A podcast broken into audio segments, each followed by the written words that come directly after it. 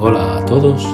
En el Café con Espiritismo de hoy traemos los comentarios de William Jacob en torno a un mensaje del espíritu André Luis intitulado Agradecimientos Olvidados, extraído del libro Fe, capítulo 20, psicografiado por Francisco Cándido Xavier, que dice lo siguiente. Siempre ágiles y satisfechos para manifestar nuestra gratitud por las alegrías con que somos favorecidos, sepamos cultivar los agradecimientos habitualmente olvidados ante los contratiempos que nos esclarecen, tales como el pariente iracundo que nos impulsa a practicar la tolerancia y la paciencia, la frecuencia orgánica induciéndonos a preservar los valores de la salud posible, el perjuicio que nos amplía el discernimiento, el amigo que nos abandona, obligándonos a intensificar la confianza en nosotros mismos, el desengaño en asuntos afectivos que nos lleva a comprender los errores de los otros y a disculparlos, la petición evasiva impulsándonos al ejercicio de la humildad y de la persistencia, el problema que nos desafía, enseñándonos el arte de pensar con decisión y seguridad.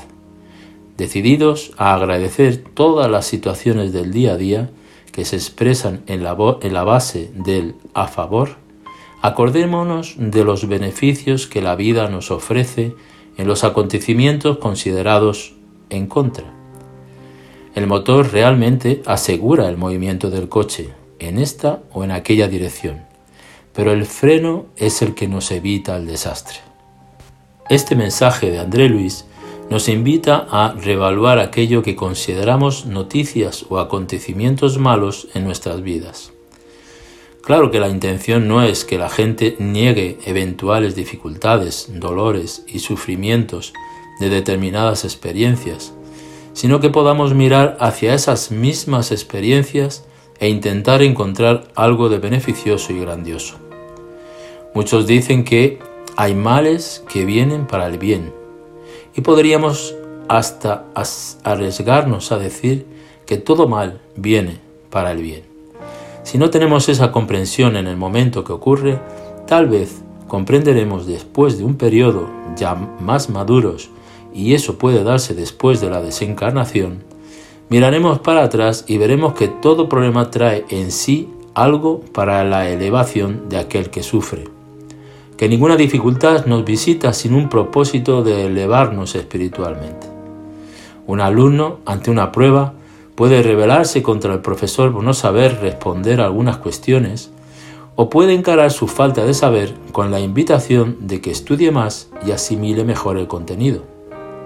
Un conductor que intenta conseguir el carnet de conducir puede querer pelear con todos a su alrededor por haber sido suspendido en el examen, o puede ver aquel suspenso como una cosa buena, ya que existen errores en el tráfico que pueden herir o matar a alguien entonces es mejor ser suspendido en el examen, hecho con seguridad, que colocar a otros y a sí mismo en riesgo cuando estuviera conduciendo en una carretera de alta velocidad.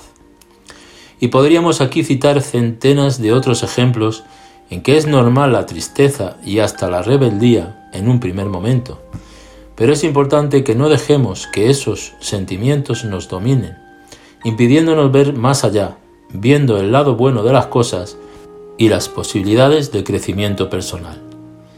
Dios no coloca fardos pesados en hombros débiles, ya lo sabemos. Por tanto, lo que recibimos de la vida no está más allá de nuestra capacidad de soportarlo. Y si algo considerado malo está ocurriendo con nosotros es porque, además de que seamos capaces de aguantar el peso del dolor y de la dificultad, necesitamos aprender algo con la experiencia. Mucha paz y hasta el próximo episodio de Café con Espiritismo.